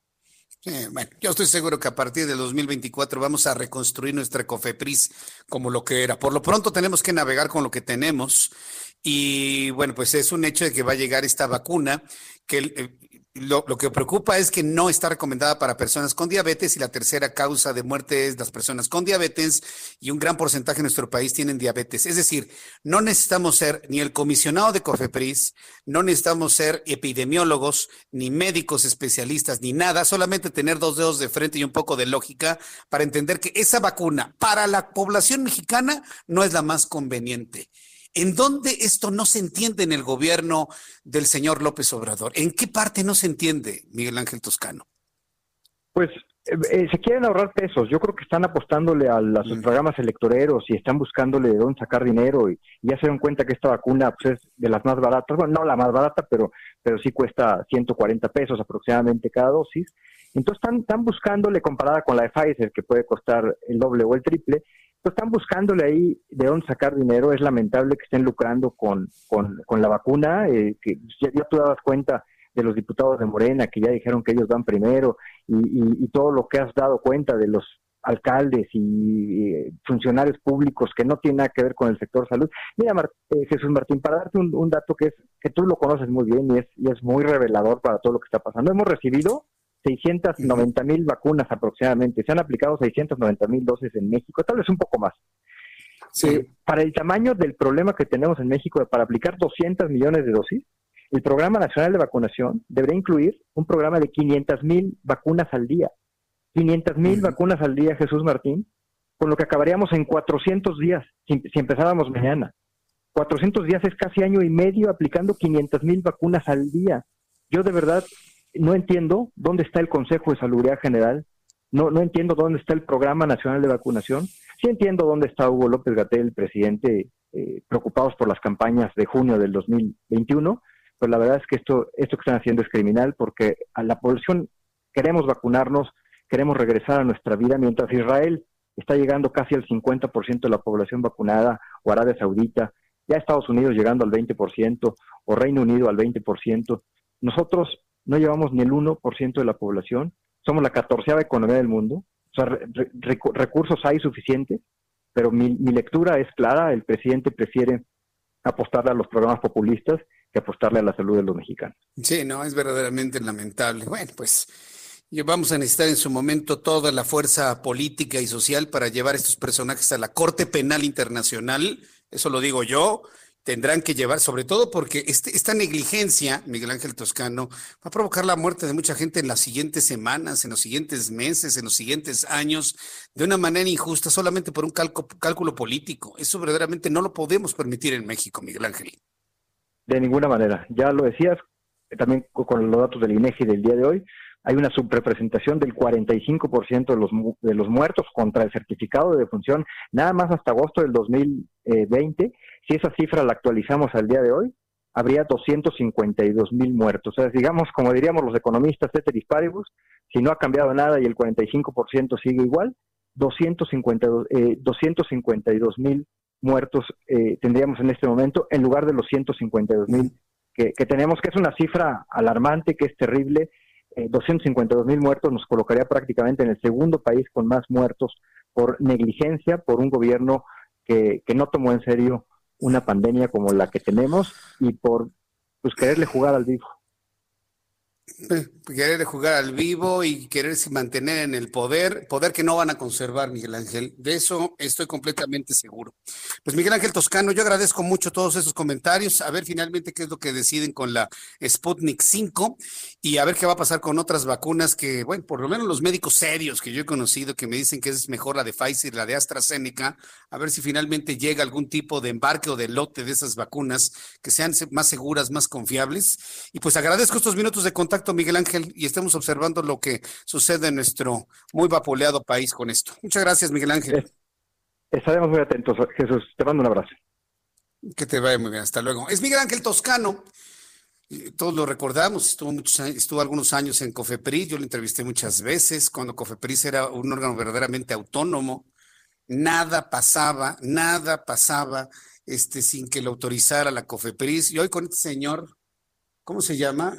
Ahorita me acuerdo, pero es un tipo, hijo, no, no, no, no. Quienes lo hemos conocido verdaderamente, bueno, ni del nombre me acuerdo, pero ya, ya me acordé del nombre del, del titular de la COFEPRIS y lo que ha hecho con los laboratorios y cómo los trata y cómo los cierra y cómo les dice, a ver, aquí y, mantener ese tipo de prácticas. En fin, bueno, veremos finalmente qué decisión toman con el asunto de la vacuna. Yo sí le quiero decir una cosa, tampoco le voy a decir a usted no se vacune. Sí, porque sería irresponsable de mi parte. Si a usted le toca vacunarse y dicen, pues la vacuna es la rusa. Lo que sí tiene que hacer usted, y se lo recomiendo de todo corazón, es pregúntele a su médico, consulte a su médico, que le toca vacunarse. Sea usted médico, médica, enfermero, enfermera, consulte a su médico, por favor. Y ya de esta manera, consultando a su médico, pues ya no habrá problema de que si le cae bien, le cae mal, si le funciona o no le funciona la vacuna. Es muy importante que usted sepa su estado de salud y que le descarten diabetes. Que le descarten diabetes. Si ya estamos sabiendo de gente que sabe que la vacuna rusa está contraindicada para personas con diabetes, eso no se lo van a decir allá del otro lado, pero sí se lo tengo que decir yo. Bueno, pues ya está usted informado, ya tiene usted un elemento de criterio. ¿Tiene usted diabetes? Consulte a su médico. Oiga, ¿me puedo poner la vacuna Sputnik 5? Le va a decir su médico, pues es que no nos ha llegado la información. Pues que hagan lo posible por hacerse de la información en los estudios que ya nos comentó Miguel Ángel Toscano, para que de esta manera le puedan decir si póngase la vacuna o no póngase la vacuna. Hay muchas veces que es mejor no vacunarse, ¿eh? sobre todo por el estado de salud de las personas y ya lo hemos platicado aquí, lo hemos hablado con algunos médicos, no todas las personas están para todas las vacunas. Tiene usted que revisar su estado de salud general. Su estado de, salud general y con base en eso, pues si usted se vacuna o no, de esto o de cualquier otra, por supuesto. Son las 7.41, las 7.41 hora del centro de la República Mexicana. Mire que no todo, no todo es... Eh, Ah, me están diciendo que ya la fase 3 de la Sputnik 5 ya concluyó en Rusia. Bueno, es una información, eh, es una información que está fluyendo en estos momentos. vamos a conocerlo seguramente en los próximos días. Pero mire, no todo, no todo es tan dramático, ¿eh? No todo es tan dramático. Créame que los científicos en el mundo están, están buscando la forma de darle la vuelta a este problema. Y después de la siguiente entrevista le voy a tener una muy buena noticia. Fíjese que ya se ve la, bueno, no voy a usar las palabras del señor que está en el Palacio Nacional, pero bueno, viene ya algo muy bueno en materia de investigación científica. Súbale el volumen a su radio. Parece, y pongo la palabra parece porque faltan todavía algunos estudios, se ha logrado ya encontrar y ubicar un antiviral verdaderamente efectivo contra el COVID-19. Esta es una gran noticia. Y le voy a decir una cosa, es una mejor noticia que la de la vacuna porque la vacuna está indicada para las personas que no están enfermas y para que no se enfermen, supuestamente. El antiviral que han encontrado los científicos españoles puede servir como terapia y profilaxis. Entonces, las personas ya contagiadas y con síntomas podrían salvar la vida con este medicamento. Le tengo esta información en unos instantes más. Antes, converso con Salvador López Villaseñor, director general de Estratego, a quien yo le agradezco estos minutos de contacto con el auditorio del Heraldo Radio. Estimado Salvador López, bienvenido, muy buenas noches. Hola, buenas noches, ¿cómo está? Pues con mucho gusto de saludarlo. ¿Cómo va viendo este año 2021 en materia de reforma laboral, la crisis que estamos enfrentando y la situación que están viviendo las empresas en este año 2021. Salvador López. Es todo un reto, eh, lo sabemos, ser empresario en México tiene, tiene su ciencia, tiene sus, sus propios retos y sus propios eh, temas a vencer. Sin embargo, más allá de la crisis económica provocada por el COVID, las condiciones para que las empresas en México tengan un mejor impacto laboral y tengan un crecimiento creo que están dadas. Eh, obviamente estamos enfrentando muchos cambios adaptativos a esta situación, como el teletrabajo, como la inminente eh, reforma para evitar el outsourcing ilegal y ese tipo de cuestiones. Ahora, eh, con las condiciones políticas que tenemos actualmente, ¿podemos salir adelante desde su punto de vista? Pues siempre es mejorable, obviamente. es muy complicado para un empresario promedio que tiene sus propios retos naturales de operativos, de competencia, de competencia leal, de competencia desleal, es complicado tú competir teniendo todos tus trabajadores como Dios manda dados de alta con empresas que no lo hacen.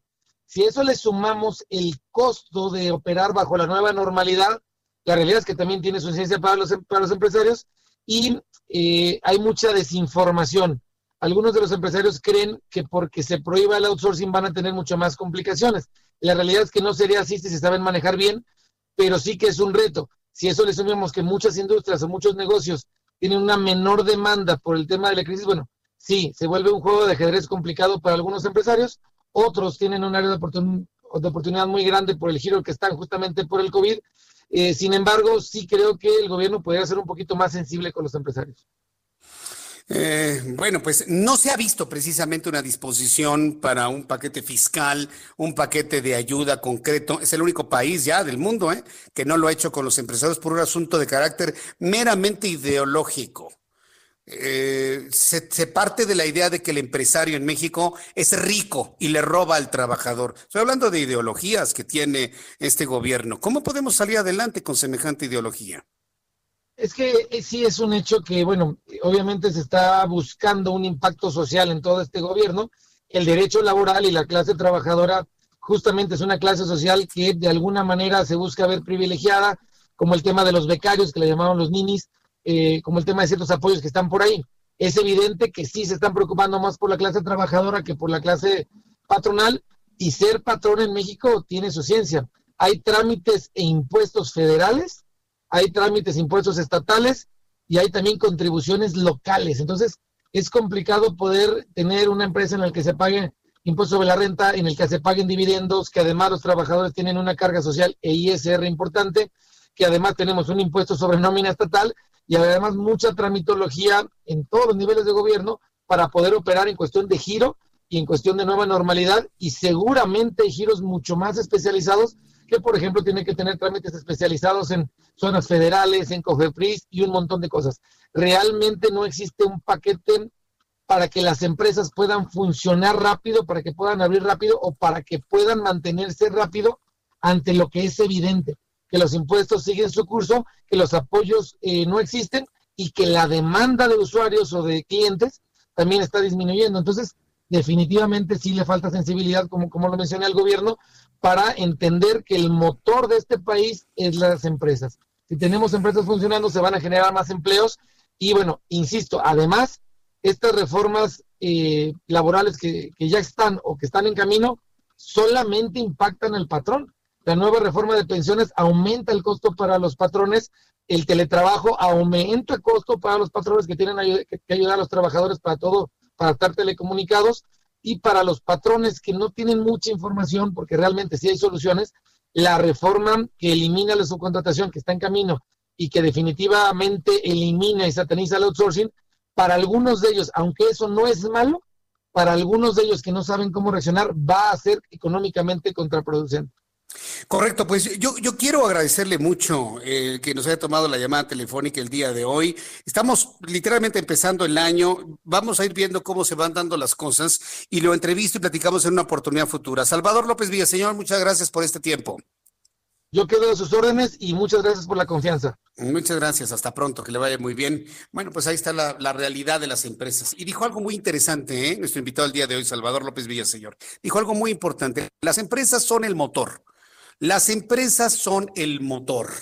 Ah, bueno, si las empresas son el motor, ¿eso le queda claro al presidente? No, el presidente de este país piensa que el motor es él. El presidente de este país piensa que el motor es él. Y mientras él siga pensando que el motor es él y su CFE y su Pemex, estamos perdidos, ¿eh? Porque entonces usted que tiene una empresa que le da trabajo a empleados y a familias, pues simplemente no importa. Ojalá y esa visión cambie, cambie con los siguientes meses, sobre todo con la elección política que estoy seguro usted y yo vamos a dar el próximo 6 de junio. Antes de saludar a mi compañero eh, eh, Mariano Riva Palacio, rápidamente le comparto esta noticia para que vea que no todo es malo. Un prestigioso estudio internacional, internacional, prueba que un fármaco contra el cáncer, un fármaco contra el cáncer bloquea la multiplicación del coronavirus de las, células humanas y, en... Eh, en una experimentación en ratones. Una de las batallas más desesperadas de la lucha contra el coronavirus es encontrar un tratamiento y finalmente investigadores españoles, un equipo internacional de investigadores, publicó los primeros datos científicos de este trabajo. El nuevo, el nuevo medicamento, no tan nuevo, se utiliza para el cáncer, se llama plitidepsina. Plitidepsina es la sustancia activa. Los científicos liderados por el virólogo español Adolfo García Sastre del Hospital Monte Sinaí de Nueva York explican que este fármaco es 100 veces más potente que el Rentesivir. El Rentesivir es el que le dieron a Donald Trump. Bueno, el que están trabajando este grupo interdisciplinario es 100 veces más potente. Jesús Martínez, que en México se está trabajando con uno. Bueno, este que se está publicando a nivel internacional es más potente y mañana le voy a tener más detalles de esta investigación científica que puede convertirse en el salvavidas que todos estábamos esperando. Mariano Riva Palacio, qué gusto saludarte en la parte final de nuestro programa. Qué gusto saludarte con Bienestar H. Querido amigo Jesús Martín Mendoza, buenas noches amigos del Heraldo Radio. Fíjate que así como en estos últimos meses hemos hablado de los cambios en la dinámica de vida formas de trabajo, educación y conductas por la llegada de la pandemia. Otro asunto que no, no debemos dejar de lado, Jesús, son los pendientes en temas testamentarios. Antes, antes de la emergencia sanitaria, Jesús, pues elaborar un testamento para disponer de los bienes parecía una tarea que se debía atender cuando uno era viejo. Peor aún, en la mayoría de los, de los casos en la población no se considera un tema importante. Sin embargo, la situación actual evidencia la urgencia de formalizar la voluntad de cada quien. Esto con el propósito pues de evitar conflictos al interior de las familias, además de futuros y costosos problemas legales en caso de no existir el documento o el testamento. Esto lo aseguran especialistas de la Facultad de Estudios Superiores Aragón. ¿Cuántas personas han fallecido por COVID en nuestro país, Jesús Martín? Pues ya rebasamos la fatal cifra de los 150 mil, ¿no? De esas personas, ¿cuántas dejaron algún trámite inconcluso o no hicieron testamento y dejaron probablemente un problema a su familia? Por eso la académica Sonia Juárez Moreno asegura que es mejor decidir en vida el destino de nuestros bienes y quién se hará cargo de ellos cuando llegue nuestra muerte. En especial si a futuro eso puede causar un conflicto y también por la presencia de un virus que es letal. La experta Jesús Martín detalló que la ley establece que el testamento se puede elaborar a partir de los 18 años y para fomentar esta cultura en la Ciudad de México, tú lo sabes, existe el mes del testamento que es en septiembre para que la gente acude a realizar el trámite a bajo costo. Pero la pregunta es, ¿habría que esperar hasta septiembre para tener el documento con plena pandemia? Jesús Martín, suena duro esto, esto que estamos platicando contigo, pero es una realidad. Hay gente que no aguanta el virus, no aguanta el contagio y muere al poco tiempo. Recordemos que de los tipos de testamentos que existen, en el caso de la Ciudad de México, solo hay el denominado testamento público abierto, que es otorgado ante notario público. Por eso, para la especialista de la FES, es necesario, y ahí te va lo importante y con esto termino, es necesario realizar cambios a la legislación por la pandemia, por lo que considera necesario incluir en el Código Civil Jesús Martín el testamento de puño y letra, porque en muchos casos ya no volveremos a ver a los familiares, muchos no logran despedirse de ellos y no se sabe cuál fue su última voluntad. Una de las ventajas sería poder efectuar la disposición de bienes en un momento de urgencia sin la presencia de un notario o bien mediante el uso de las nuevas tecnologías de la comunicación. ¿Qué significa? Que la persona enferma con COVID transmita vía remota su decisión a su familia, esta la vea, la grave y este testimonio sirva como evidencia. Ahí tienes la información, la propuesta que hacen los académicos e investigadores de Jesús Martín. Increíble lo que está pasando. increíble lo que está pasando. Hay que profundizar sobre este tema. Mariano, muchísimas gracias. Prácticamente se nos acabó el programa. Te envío un fuerte abrazo. Gracias, Mariano. Abrazos, buenas noches. Buenas noches. Gracias a usted que me escucha. Hasta mañana. Buenas noches. Esto fue Las Noticias de la Tarde con Jesús Martín Mendoza. Heraldo Radio. Selling a little or a lot? Shopify helps you do your thing however you cha-ching. Shopify is the global commerce platform that helps you sell at every stage of your business. From the launch your online shop stage to the first real life store stage, all the way to the did we just hit a million orders stage.